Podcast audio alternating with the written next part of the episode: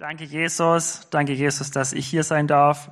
Danke, Jesus, für die Gemeinde. Danke für Leiterschaft, die du eingesetzt hast. Danke, Jesus, dass du uns lieb hast, dass du uns segnest, dass du uns schenkst, was aus deinem Mund kommt. Dein Wort hat uns geheilt und gereinigt und frei gemacht. Dein Wort ist das, was wir von dir haben und was wir festhalten und was wir wie so ein Rugbyball festhalten bis zum Ende. Und wir lieben deinen Namen, wir lieben dein Wort, wir lieben alles, was du sagst, Jesus. Lass uns von dir lernen und von dir hören heute. Amen. Sorry. Hey, ich, ich fange einfach ganz, ganz lustig an. Äh, ich, ich liebe diese Gemeinde. Ich bin schon seit ein paar, weiß nicht, neun, zehn, was auch immer Jahren Christ. Äh, ich, ich folge schon Jesus eine Weile lang nach. Und ich habe eine, eine ganz wichtige Sache gelernt, das wollte ich einfach am Anfang sagen. Ich habe gelernt, dass Gottes Design, Gott hat so eine Art, Sachen zu machen, so eine Art, wie er, wie er Bewegung, wie er uns verändert und so weiter. Und ich habe gelernt, dass Gottes Design immer gewinnt. Das ist immer das, das, so wie sein Design ist, ist das, wie es funktioniert. Alles andere, da kann man versuchen, manchmal gibt es so ein bisschen was geht, aber es geht nicht wirklich.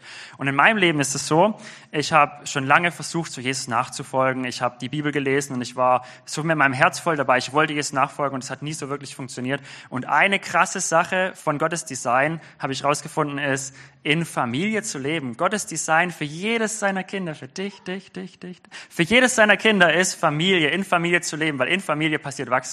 In Familie leben Kinder gesund und wachsen Kinder gesund. Und das ist Gottes Familie, das ist sein Design. Das kann man nicht neu definieren, das kann man nicht umdefinieren, das ist sein Design. Und da drin wächst man am besten. Das war bei mir zum Beispiel so vor sieben Jahren etwa ähm, habe ich das gemerkt, dass ähm, ich, ich war dann woanders und jemand anders hat mit mir darüber geredet. Ähm, ein Pastor in Fulda hat mir erzählt, hey, was, was will Gott eigentlich von dir? Und ich habe die Bibel gelesen, ich dachte, hey, ich weiß, was Gott will. Der will, dass ich auf die Straße gehe und evangelisiere. Ich bin evangelisiert, ich muss evangelisieren. Und das ist ein großer Teil von dem, wer ich bin, aber das ist nicht sein Design zuerst. Sein Design zuerst ist, dass ich in Familie lebe und in Familie ist alles gesund, was ich mache. Alles evangelisieren, alle, alle Dienste, alle Gaben sind gesund in der Familie. Wir sind eine Familie von Familien. Wir sind hier eine Familie und der Leib hat viele Familien. Ähm, und es war ganz lustig, weil gerade als das passiert ist, als Gott mir das durch den Kerl gezeigt hat, bin ich zurückgekommen und das war gerade diese Zeit, in der Encounter Group angefangen hat. habe ich dich kennengelernt, Zack, und einfach diese Familie kennengelernt und bekommen. Das war nicht so, dass ich da, da groß gesucht hätte, sondern ich bin einfach mitgekommen und habe es einfach genossen, bin einfach reingekommen, reingewachsen. Wie ein Kind, das sucht sich auch die Familie nicht aus. Aber das ist der, der schönste und das, seither ist es echt der, das Beste, was ich erlebt habe in meinem Leben, was mich am meisten verändert ist, in Familie zu leben, in Mentoring. Wir haben diese Vision und diese Vision ist einfach ein Ausdruck von dem, was Jesus gesagt hat, wie wir wachsen können. Ist eine, wie wird es praktisch? Wie wird es praktisch? Jesus und ich. Jeder muss eine Beziehung mit Jesus haben. Ohne das geht's nicht. Wir können nicht von Menschen abhängig sein. Wir können nicht von Menschen alleine lernen und leben. Aber das Zweite ist Mentoring. Wir wollen voneinander lernen. Wir müssen voneinander lernen. Wir müssen unter Leiterschaft sein und von Leiterschaft lernen.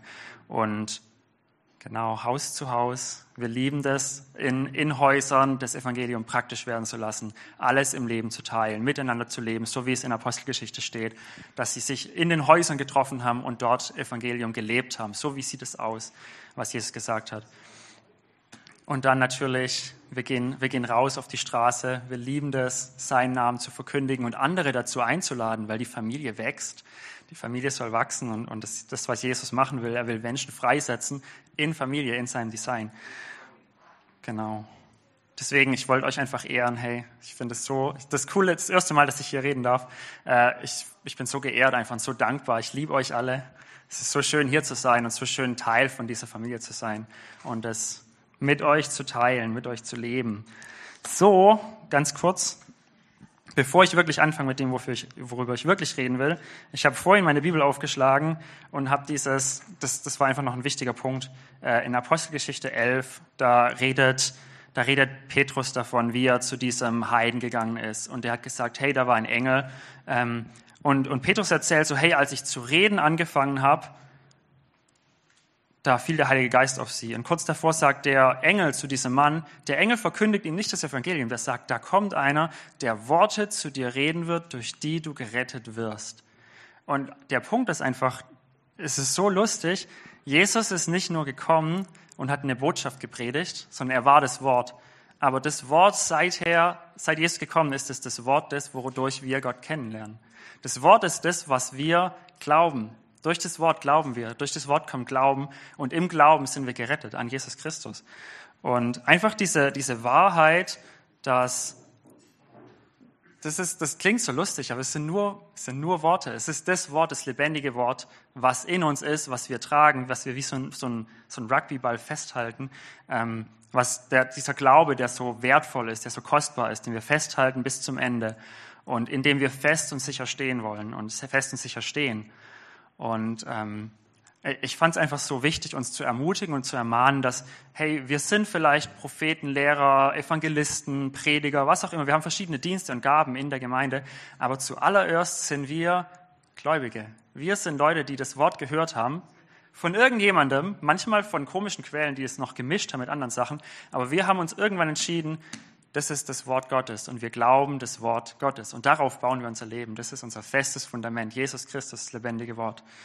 Und ja, das ist, ein, das ist einfach ein, ein, was Wichtiges, wie wir uns selber verstehen können, wie wir uns selber sehen können als, hey, wir sind Leute, die glauben, was Jesus gesagt hat. Alles, seine Perspektive. Wir, wir leben ja nicht mehr nur für uns selbst. Und da kommen wir jetzt gleich auch ein bisschen mehr dazu. Und zwar will ich mit euch Matthäus 7 lesen. Ich habe eigentlich gedacht, ich rede über was ganz anderes, aber das hat Gott irgendwie groß gemacht. Und es hat zum Teil damit zu tun, wie wir in der Gemeinde, einfach wie miteinander umgehen, wie wir, wie wir ihm nachfolgen, wie wir das praktisch machen können. Und ich würde einfach anfangen, hier zu lesen und dann darüber reden. Ihr habt es da? Okay.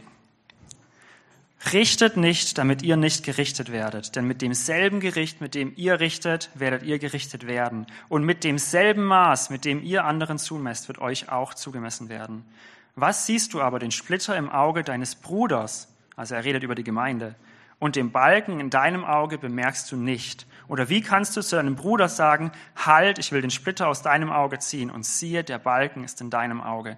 Du Heuchler, zieh zuerst den Balken aus deinem Auge und dann wirst du klar sehen, um den Splitter aus dem Auge deines Bruders zu ziehen.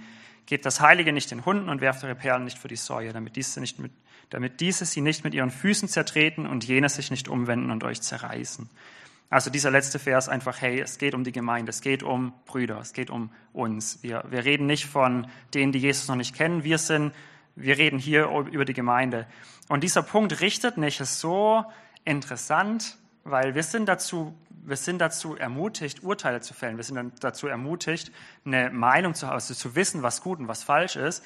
Aber Jesus macht es hier klar und in Römer steht es zum Beispiel, hey, du bist nicht zu entschuldigen, der du richtest. Und Paulus macht es auf so eine richtig interessante Weise, der sagt, hey, du, der du richtest, das, was du richtest, ist das, was du selber tust. Und das ist diese lustige äh, Realität. Wenn dich was stört an deinem Bruder, dann ist das meistens, was du selber was, was in dir selber ist, weil sonst würde es dich nicht wirklich stören, sonst würdest du für ihn leiden, du würdest, du würdest für ihn suffern, also du würdest Schmerzen haben, du würdest sagen, oh nein, ich will nicht, dass du da drin lebst, ich, ich, ich leide für dich, ich bete für dich, aber du würdest ihn nicht verurteilen und richten. Wenn du jemanden verurteilst und richtest, dann ist es ein Zeichen, dass dasselbe in dir ist. Und deswegen ist dieses, das, das wollte ich einfach wichtig machen, dieses äh, richtet nicht, das ist wie, wie wenn, ich kenne das von, von Jared oder von, von kleinen Kindern, wenn jemand so da sitzt und sagt, ah, der ist schuld, der hat das gemacht.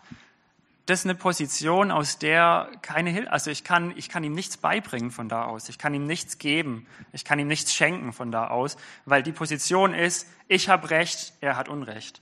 Und deswegen sagt es Jesus so krass, hey, mit dem gleichen Gerecht, wenn du dich da hinstellst und sagst, ich weiß es, du bist gerichtet, das ist das Gericht, was du abbekommen wirst. Das ist das, wie Gott dich behandelt, um es dir zu zeigen, dass das zum, zum Tod führt, dass es nichts bringt.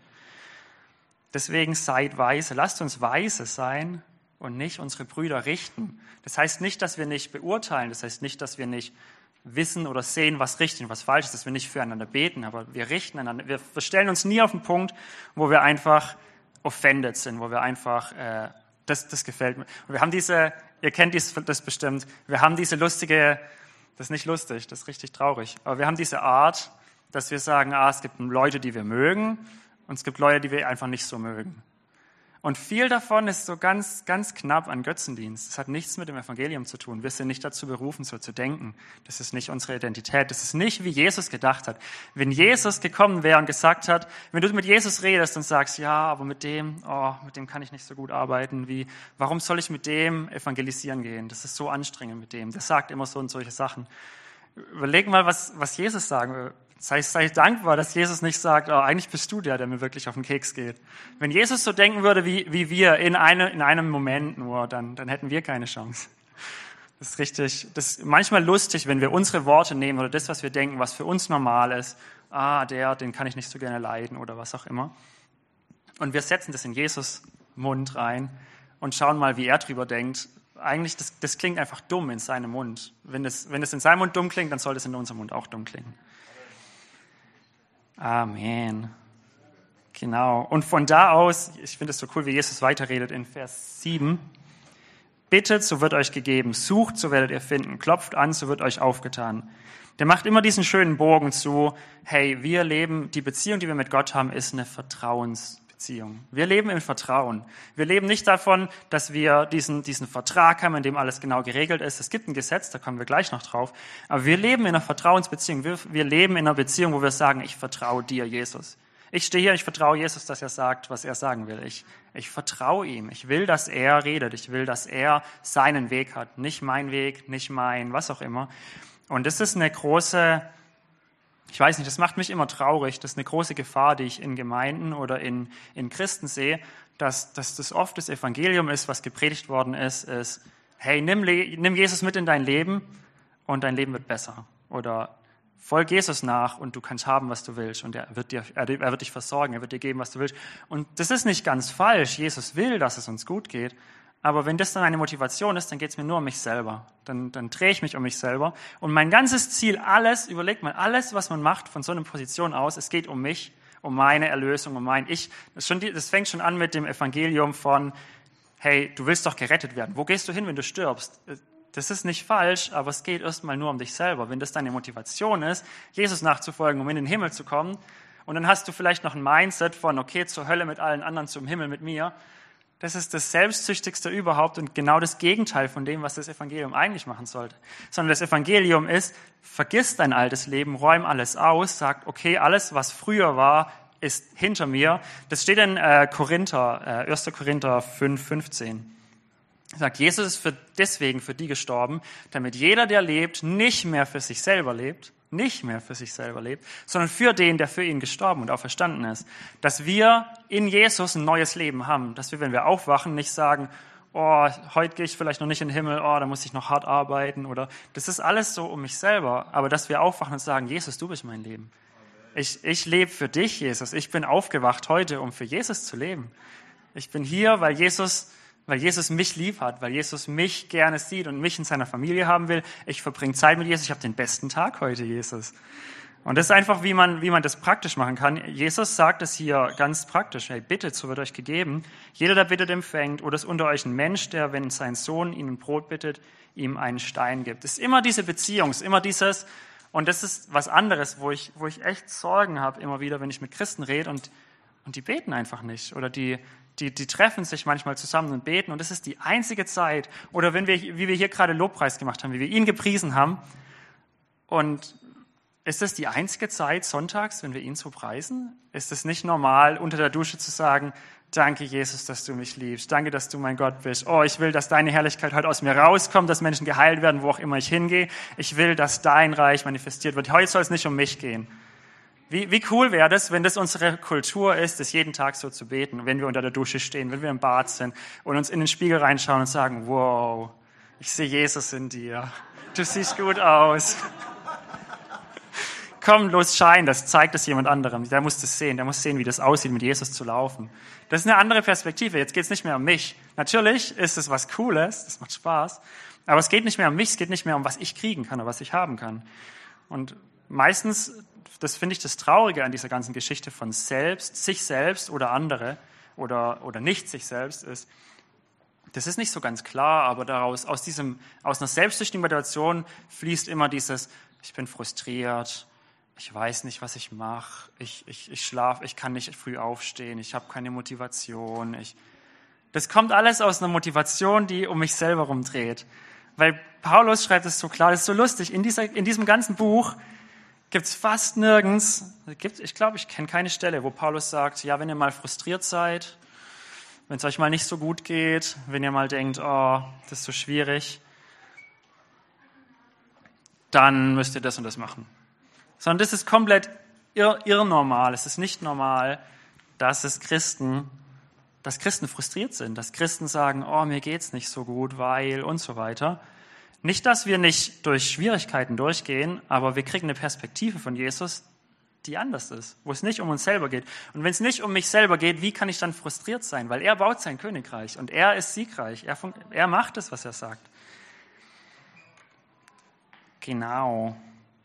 Oder wenn einem Fischbild eine Schlange gibt. Wenn nun ihr, die ihr böse seid, Jesus ist da ziemlich krass, euren Kindern gute Gaben zu geben versteht, wie viel mehr euer Vater im Himmel denen Gutes geben, die ihn, bitte, die ihn bitten.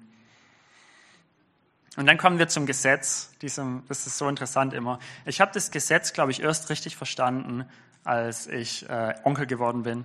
Als ich, als ich gesehen habe, wie man Kinder erzieht, als ich gesehen habe, wie, das, wie, wie ist überhaupt die Dynamik, wie bringt man jemandem was bei.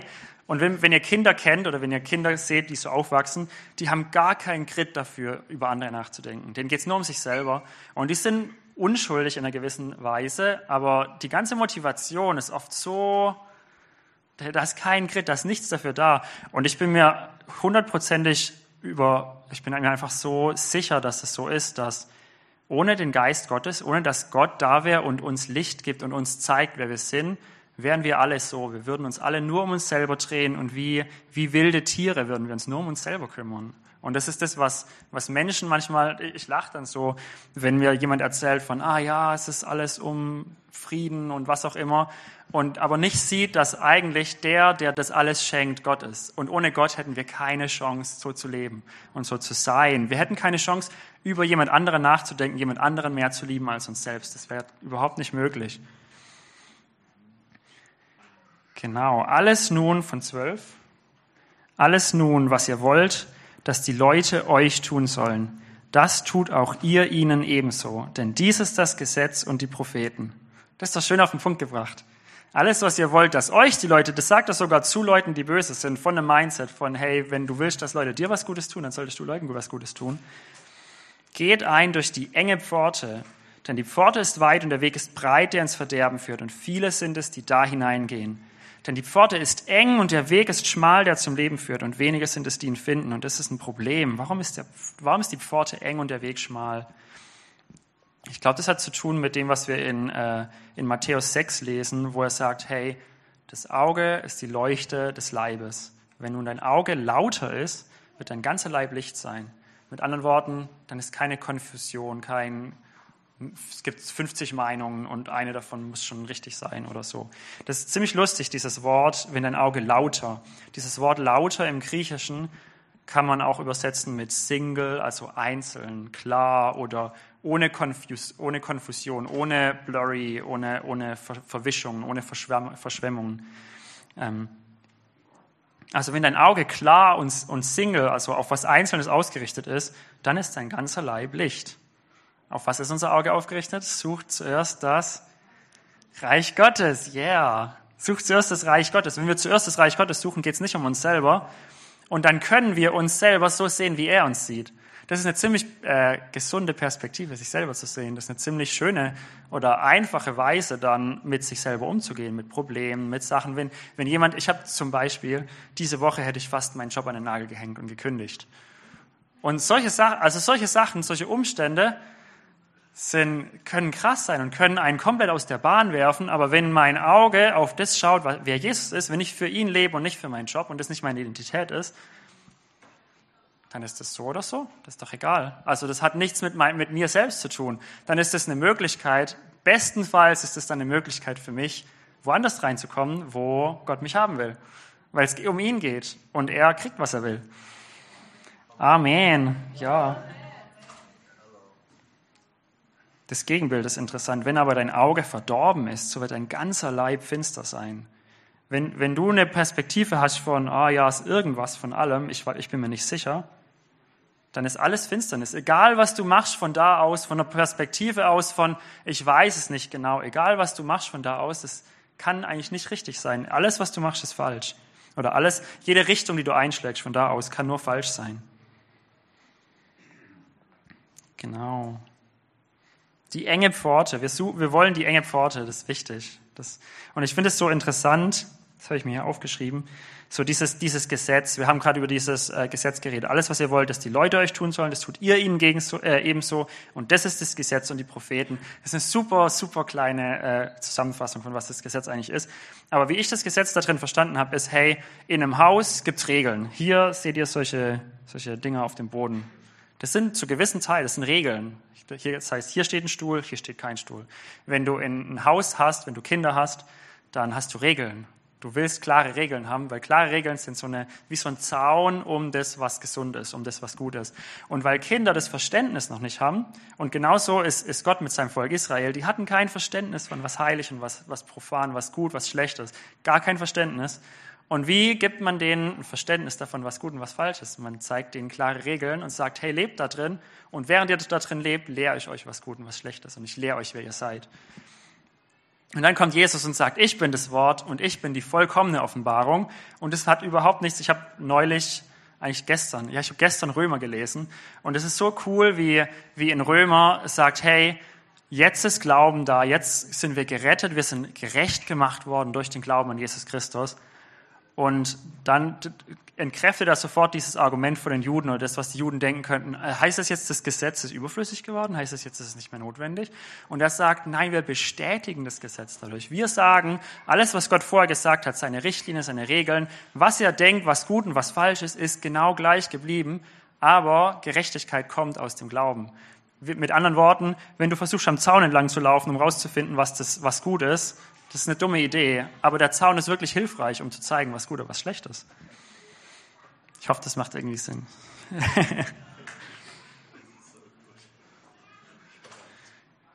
okay, lasst uns weiterlesen. Hütet, aber, hütet euch aber vor den Propheten, vor den falschen Propheten. Hütet, aber, hütet euch aber vor den falschen Propheten, die in Schafskleidern zu euch kommen. Das, das war lustig, gell? Inwendig aber reißende Wölfe sind. An ihren Früchten werdet ihr sie erkennen. Sammelt man auch Trauben von Dornen oder Feigen von Disteln? So bringt jeder Baum gute Früchte, der schlechte Baum aber bringt schlechte Früchte. Ein guter Baum kann keine schlechten Früchte bringen und ein schlechter Baum kann keine guten Früchte bringen. Jeder Baum, der keine gute Frucht bringt, wird abgehauen und ins Feuer geworfen. Ja, lasst uns darüber reden. Hütet euch vor den Propheten, vor den Falschen, die in Schafskleidern durchkommen, inwendig aber reißende Wölfe sind. Was, was will ein falscher Prophet? Fressen. Dem geht es um sich selber. Dem geht es um, was er haben kann, was er, was er fressen, was er kriegen kann. Was ist dementsprechend ein guter Prophet? Der leidet und ist für andere. Das ist immer dasselbe Mindset von, hey, für mich selbst oder für, für Gott, für andere. Und das ist dieses Interessante, was, was Jesus hier sagt. Jeder gute Baum bringt gute Früchte. An ihren Früchten werdet ihr sie erkennen. Da hat nicht gesagt, ihr werdet sie erkennen, wenn es sich gut anfühlt, was sie sagen. Er hat nicht gesagt, ihr werdet sie erkennen, wenn, wenn sich sofort bestätigt, was sie sagen. Manche Propheten im Alten Testament haben zu ihrer Lebzeit nicht gesehen, was sie gesagt haben. Aber er hat gesagt, an ihren Früchten werdet ihr sie erkennen. An dem, wie sie leben, an dem, was sie tun, werdet ihr sehen, ob sie für sich selber leben, ob sie sich selbst weiden, wie so Schäfer, die sich selbst weiden, oder ob sie um die Herde besorgt sind. Ich finde es so, ich wollte es einfach nochmal betonen, dieses, hey, wir lesen dieses, hey, jeder gute Baum bringt gute Früchte. Das ist eins der wichtigsten äh, Sachen, die Jesus gesagt hat in meinem Leben, die ich erkannt habe. Ähm, jeder gute Baum bringt gute Früchte, jeder schlechte Baum bringt schlechte Früchte. Und wenn wir das so hören, ich, ich dachte da immer, hey, Früchte, ich muss gute Früchte bringen. Es ist wichtig, gute Früchte zu bringen, um ein guter Baum zu sein. Und das ist genau andersrum, wie Jesus sagt. In, diesem, in, einem anderen, in einer anderen Stelle sagt er, darum macht den Baum gut, damit er gute Früchte bringt. Er sagt nicht, bringt gute Früchte, damit der Baum gut ist. Weil das funktioniert nicht. Du kannst nicht sagen, ich versuche jetzt gute Werke zu produzieren, um zu bestätigen, wer ich bin, sondern die Bibel ist immer klar in der Hinsicht, das ist wer du bist, jetzt leb so, jetzt sei so, jetzt tu, was sie sagt. Und das, da habe ich vor einer Weile in den Encounter Group drüber gelehrt. Das ist dieses, diese Dreiecksbeziehung. Hey, die Bibel, was sie sagt, was sie, sie richtet, sie sagt, hey, das ist schlecht, das ist gut, das ist, wofür du da bist, das ist, wofür du lebst. Und dann, was lehrt die Bibel eigentlich? Die Bibel lehrt nicht, streng dich an, so hart du kannst, um das zu machen, sondern die Bibel lehrt dich, wer du bist, damit du das machen kannst. Und viele Menschen lesen die Bibel und sehen das, hey, das ist gut, das ist schlecht und versuchen dann aus sich selber raus, das zu tun und das zu vollbringen und das funktioniert nicht. Und dann kommt Frustration und es geht äh, wieder um einen selber. Frustration, weil man versucht aus sich selbst raus, das zu, äh, das zu schaffen, das zu tun, was die Bibel sagt, was, was man will, weil man ein gutes Herz hat. Und ich sehe das so oft, dass Menschen, die ein reines Herz haben, die Jesus nachfolgen können, so gut wie sie wollen, so gut wie es möglich ist für sie, ähm, sterben daran oder sehen, dass es einfach nicht funktioniert und frustriert werden und nicht erkennen, dass die Bibel alles sagt, was sie sagt, damit wir es erkennen, damit wir es erfahren können.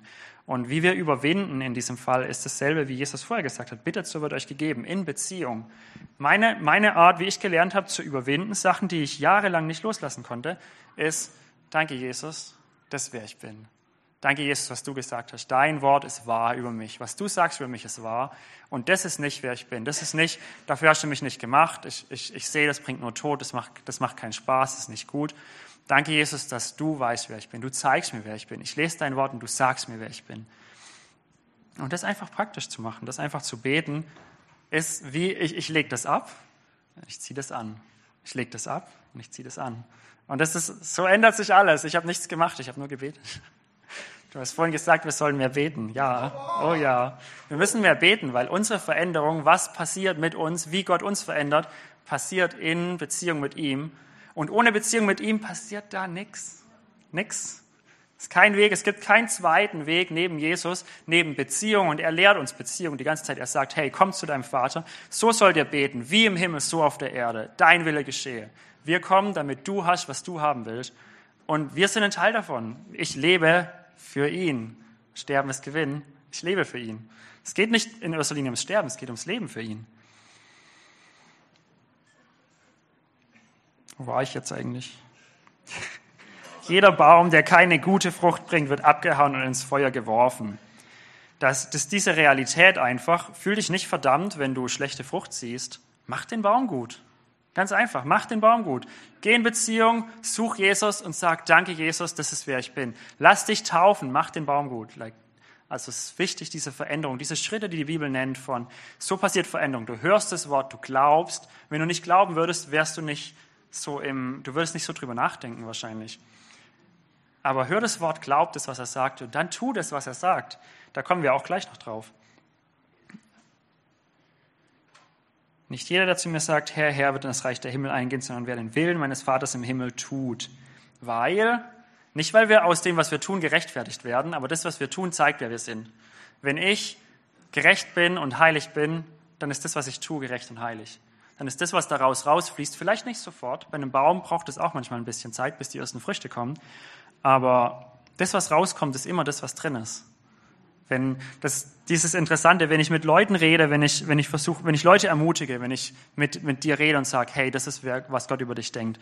Ich kann das nur so ein kleines Stückchen machen, wenn ich das in meiner Bibel gelesen habe und, und denke, dass es das richtig ist. Aber ich kann das wirklich machen, wenn das das ist, was ich zu mir selber sage. Wenn das das ist, wie meine innere Stimme ist, wie ich zu mir selber rede, wie ich mit mir selber umgehe dann kann ich das einfach so zu anderen Leuten sagen, genauso, weil das meine Überzeugung ist, weil ich, das ist das, wer ich bin, was ich bin. Und nicht, was ich gelernt habe, nicht, was ich irgendwo mal gehört habe, weil es vielleicht die Wahrheit ist oder vielleicht auch nicht. Und dann gibt es keine Perspektive wieder, sondern es ist, wer ich bin. Es ist eine Perspektive. Mein Auge ist klar auf Jesus. Ich sehe das. Amen. Viele werden in jedem Tag zu mir sagen, Herr, Herr, haben wir nicht in deinem Namen geweissagt, in deinem Namen Dämonen ausgetrieben und in deinem Namen viele Wundertaten vollbracht. Gefahr da drin, wir können alles machen, wir können, wir können begabt sein, wir können äh, Gnadengaben haben, ohne dass wir ihn kennen, ohne dass wir ihn wirklich, ohne dass wir ihn kennen. Das sagt er nämlich. Und dann werde ich ihnen bezeugen, ich habe euch nie gekannt. Weicht von mir, ihr Gesetzlosen. Gesetzlosen heißt die, die Gesetzlosigkeit tut die, die in Gesetzlosigkeit leben und denken, dass es normal ist oder denken, dass es Teil davon ist. Das ist nicht normal und das ist nicht okay. Ein jeder nun, jetzt kommen wir zum coolsten Part, ein jeder nun, der diese meine Worte hört und sie tut, den will ich mit einem klugen Mann vergleichen, der sein Haus auf den Felsen baute. Als nun der Platzregen fiel und die Wasserströme kamen und die Winde stürmten und an dieses Haus stießen, fiel es nicht, denn es war auf den Felsen gegründet. ist interessant, oder? Der sagt, es war auf den Felsen gegründet und nicht, das Haus war mit gutem Material gebaut oder das Haus war mit genug Weisheit gebaut oder das war, es geht um den Felsen. Es geht darum, wo das Haus gebaut ist. Und jeder, der diese meine Worte hört und sie nicht tut, wird einem törichten Mann gleich sein, der sein Haus auf den Sand baute. Als nun der Platzregen fiel und die Wasserströme kamen und die Winde stürmten und an dieses Haus stießen, da stürzte es ein und sein Einsturz war gewaltig. Fällt euch was auf? Der Platzregen kommt für den, der sein Haus dahin gebaut hat und für den, der sein Haus dahin gebaut hat.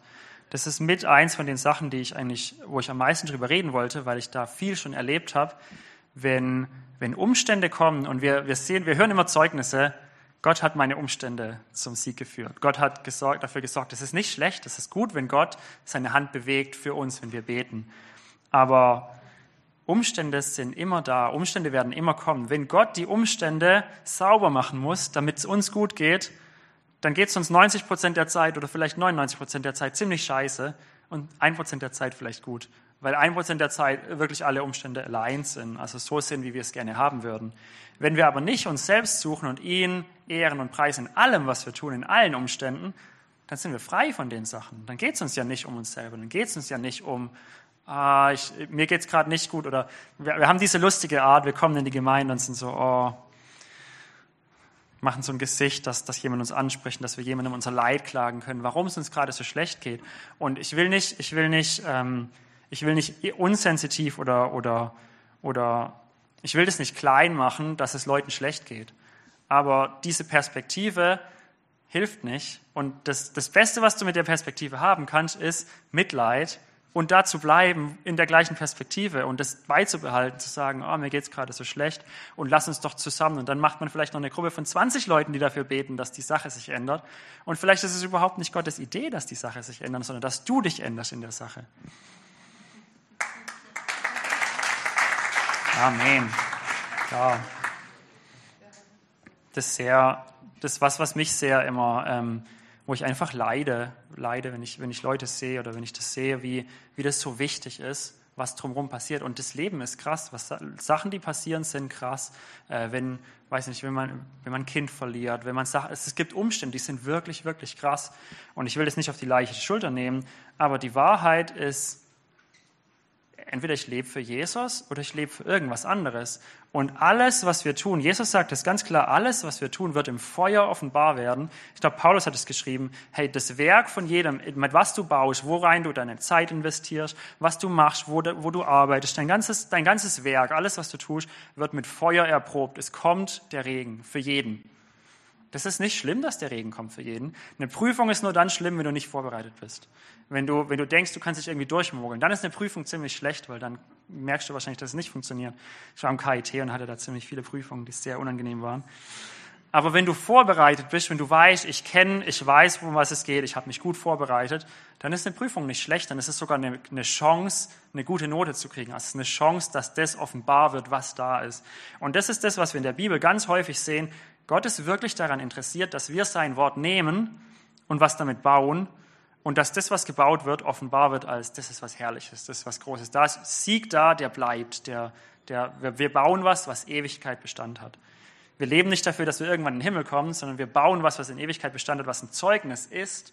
Nicht nur wir sind Zeugen, wir, wir sind ein Zeugnis. Unser Leben soll ein Zeugnis sein. So wie ich lebe, so wie ich mit meiner Arbeitsstelle umgehe, so wie ich mit Leuten umgehe, so das soll ein Zeugnis sein. Leute sollen das sehen und sagen, wow, like, irgendwas ist anders. Und nicht nur irgendwas, sondern du vertraust, warum vertraust du Gott? Like, du vertraust was, was du nicht siehst. Was bedeutet das?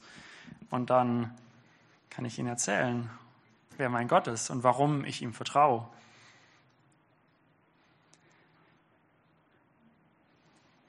Genau. Ist auch interessant hier, gerade am Ende. Und es geschah, als Jesus diese Worte beendet hatte, er erstaunte die Volksmenge über seine Lehre, denn er lehrte sie wie einer, der Vollmacht hat und nicht wie die Schriftgelehrten. Einfach diese Realität, hey, Weisheit, dieses, wenn, wenn Gott was spricht, das ist das, was Veränderung bringt. Das ist das, was, wenn Leute das annehmen, und so wie es das sagt, wenn, wenn Leute seine Worte annehmen und sie tun, wenn sie sagen, okay, ich, ich finde das eine gute Sache, eine, eine Wahrheit, ich werde das tun, ich werde da drin leben. Oder ich bete, das tun kann so aussehen wie, Danke, Jesus, ich habe das gehört, dass es nicht um mich selber gehen soll. Ich, ich will für dich leben, Jesus. Zeig mir die Realität von, dass es nicht um mich geht heute. Keiner schuldet mir heute irgendwas. Keiner schuldet mir, mich gut zu behandeln, so mit mir umzugehen. Keiner schuldet mir Respekt oder irgendwas. Und das einfach zu beten, einfach zu kommunizieren, die einzige Art, die ich gefunden habe, jemals in meinem Leben und in der Bibel, wie man, wie Veränderung passiert, ist im Gebet mit Gott, ist mit ihm zu reden, ist ihn zu kennen. Und deswegen will ich euch einfach alle einladen, steht mal alle auf, wie ihr könnt oder wie ihr könnt. lasst uns einfach unsere Hände heben und Gott danken. Jeder, jeder für sich selber da, wo er ist. Und ihr, ihr wisst es, wo in eurem Herzen, wo es euch vielleicht um euch selber ging, wo ihr, wo ihr das Evangelium gepredigt habt, bekommen habt oder gedacht habt, das ist dafür da, dass ich in den Himmel kommen kann. Oder das ist für eine Motivation, die selbstsüchtig ist, die nur um mich selber geht.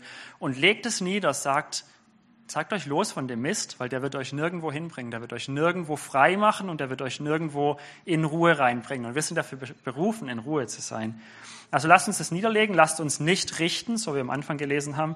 Wenn, wenn ihr irgendwas habt gegen irgendjemanden hier, sucht es nachher, wenn wir im Grillfest sind, geht zu der Person hin und, und bittet um Vergebung. Das ist das, wie wir leben. Wir wollen eine Familie sein miteinander und keine Spaltung, keine Trennung, kein mehrere Meinungen, was auch immer. Wir wollen das überhaupt nicht zulassen. Wir wollen da drin nicht leben. Wir können uns stehen lassen mit unterschiedlichen Meinungen, aber wir wollen uns lieben und annehmen. Halleluja. Ich bete noch kurz am Anfang und dann lasst uns einfach weiter beten. Such, such dir vielleicht direkt noch einen Partner und bete, betet miteinander, ob, ob Gott euch was zeigen kann, wo ihr, wo ihr in einem von den Punkten, ähm, wo er euch was anregen will.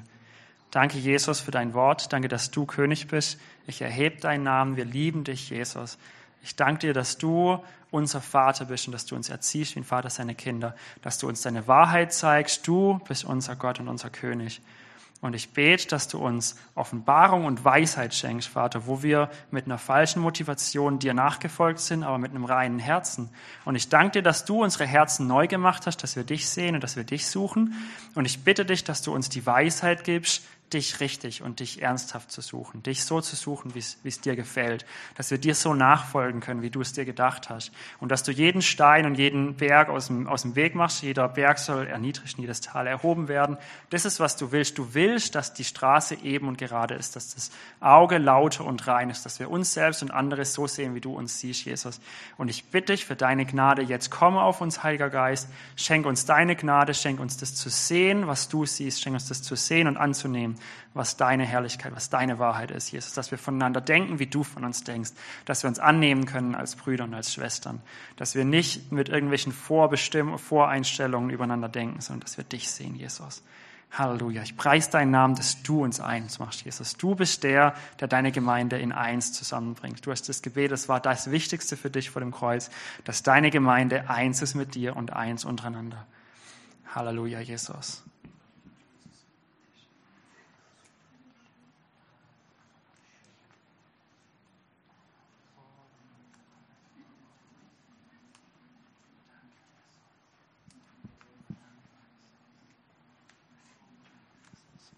Danke, Jesus, dass du Überführung schenkst, wo, wo wir unser Haus auf Sand gebaut haben, wo wir, wo wir investiert haben, wo es sich nicht lohnt zu investieren. Und danke, dass du uns zur Umkehr führst. Danke, dass du uns zeigst, was du für uns hast, was du willst, wo wir bauen sollen, wo es Bestand hat und wo wir Freude ernten können, wo wir, wo wir Frieden ernten können, weil es von dir ist, Jesus. Danke, dass du uns festgegründet haben willst. Du findest es gut, wenn wir festgegründet sind und nicht hin und her geworfen. Danke, Jesus, dass du uns Weisheit gibst, mit guten Steinen gut zu bauen, Jesus.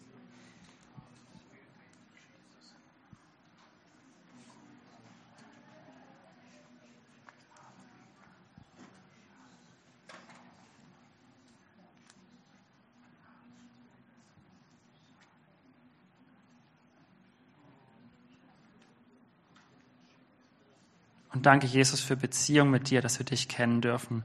Und ich bete einfach, dass jeder hier, dass, dass sie das als das Wichtigste sehen und das, das Größte in ihrem Leben, dass sie dich kennen, dass sie mit dir reden, dass es nicht nur so eine Sonntagssache ist, sondern dass sie jeden Morgen, wenn sie aufstehen, sagen, danke, Jesus, danke, dass du mich liebst. Danke, wie du mich siehst. Danke, dass ich dein Kind bin und du hast mich gemacht, damit ich scheine, dass ich strahlen kann, dass ich zeigen kann, wie du bist.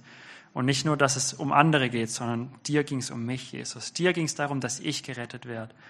Und es ist nicht Selbstsüchtiges, sondern es geht, es geht darum, um sein Königreich. Es geht darum, dass er manifestiert wird, dass seine Herrlichkeit durchkommt, dass er sichtbar wird in der Welt. Wir leben, dass er sichtbar wird in der Welt. Wenn Leute dich sehen, sollen sie Jesus sehen. Sie sollen sehen, wie Jesus ist. Das ist seine Idee gewesen. Halleluja. Danke, Jesus. Danke für Beziehung mit dir, dass wir dich kennen dürfen, dass du unser Vater bist. Danke, Jesus, dass du so viel näher bist, dass wir Mut und dass wir Kühnheit kommen, haben, dass wir mit Kühnheit in den Thronraum kommen können und mit dir reden können, Jesus. Dass es nichts gibt, was zwischen uns steht, nicht weil wir was gemacht hätten, sondern von deinem, weil du alles vollbracht hast, weil du das Werk am Kreuz getan hast, Jesus. Weil du da hingegangen bist, du bist für uns gestorben und auferstanden zu unserer Rechtfertigung. Halleluja. Ja. Amen. Bleibt im Gebet, bleibt da drin, euch gegenseitig zu ermutigen. Das ist das Coolste, was wir hier machen können. Wir sind nicht nur hier, damit wir irgendwie eine Nachricht hören oder so, sondern wir sind hier, weil jeder was zu geben hat. Amen.